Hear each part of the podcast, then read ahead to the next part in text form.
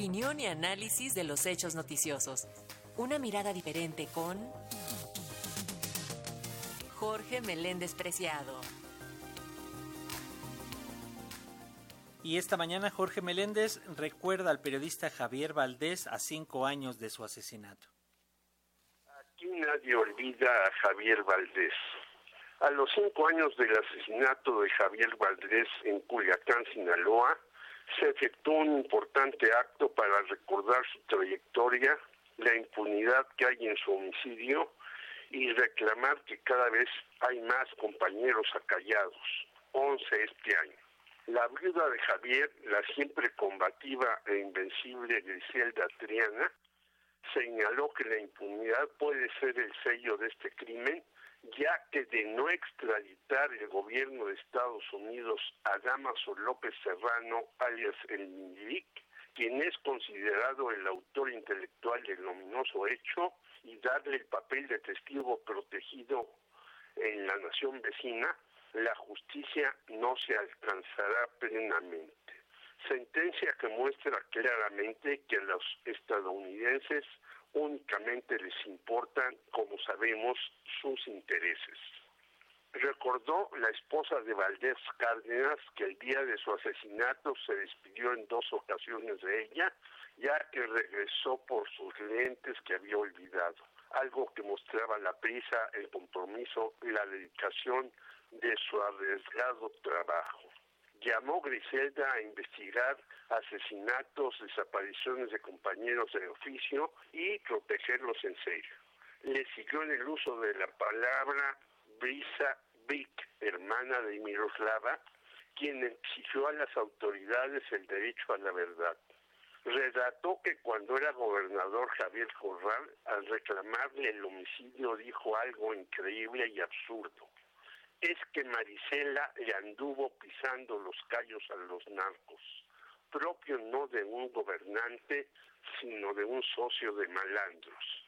Ismael Bojor, que es director de Río 12 y compañero de Javier durante varios años, evocó su trayectoria en las actividades múltiples del llamado Bato, baterista, rockero, ensayista, columnista, insistió en llevar las investigaciones hasta sus últimas consecuencias e invitó a las actividades de ese domingo 15, el recuerdo de inquietísimo personaje, jornada política cultural, inauguración de un gran mural de Javier, el monólogo de Aarón Ibarra, fui cartero en honor de Valdés, y que el 24 de este mes habrá una edición conmemorativa de Río 12 de textos en su rememoración, donde hablarán Adela Navarro y Elmer Mendoza.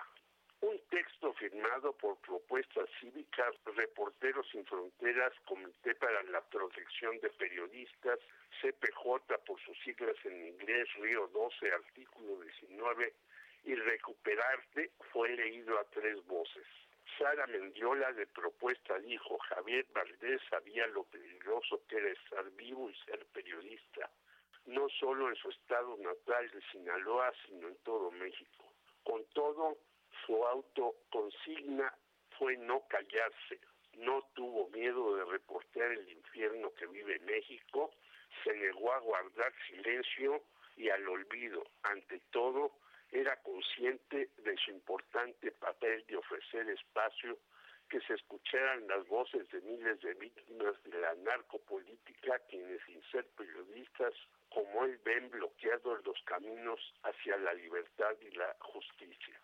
Por Reporteros Sin Fronteras, Balbina Flores, siempre presente en los actos más importantes en la defensa de compañeros, expresó que este acto que apela a la memoria de Javier y la justicia es además una jornada que lamentablemente hoy se extiende a la memoria del periodista Luis Enrique Ramírez Ramos, localizado sin vida el 5 de mayo en la ciudad de Culiacán, y las reporteras Yesenia Molinedo y Ana García, ambas asesinadas en Veracruz el lunes 9 de mayo, también se extiende la exigencia de justicia para que las autoridades investiguen con perspectiva de libertad de expresión y se esclarezcan sus asesinatos de manera inmediata.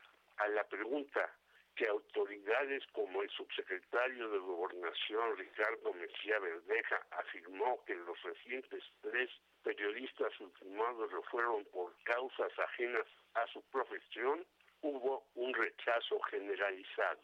Javier Valdés y demás compañeros caídos en su trabajo periodístico, nadie los olvidaremos y exigiremos justicia.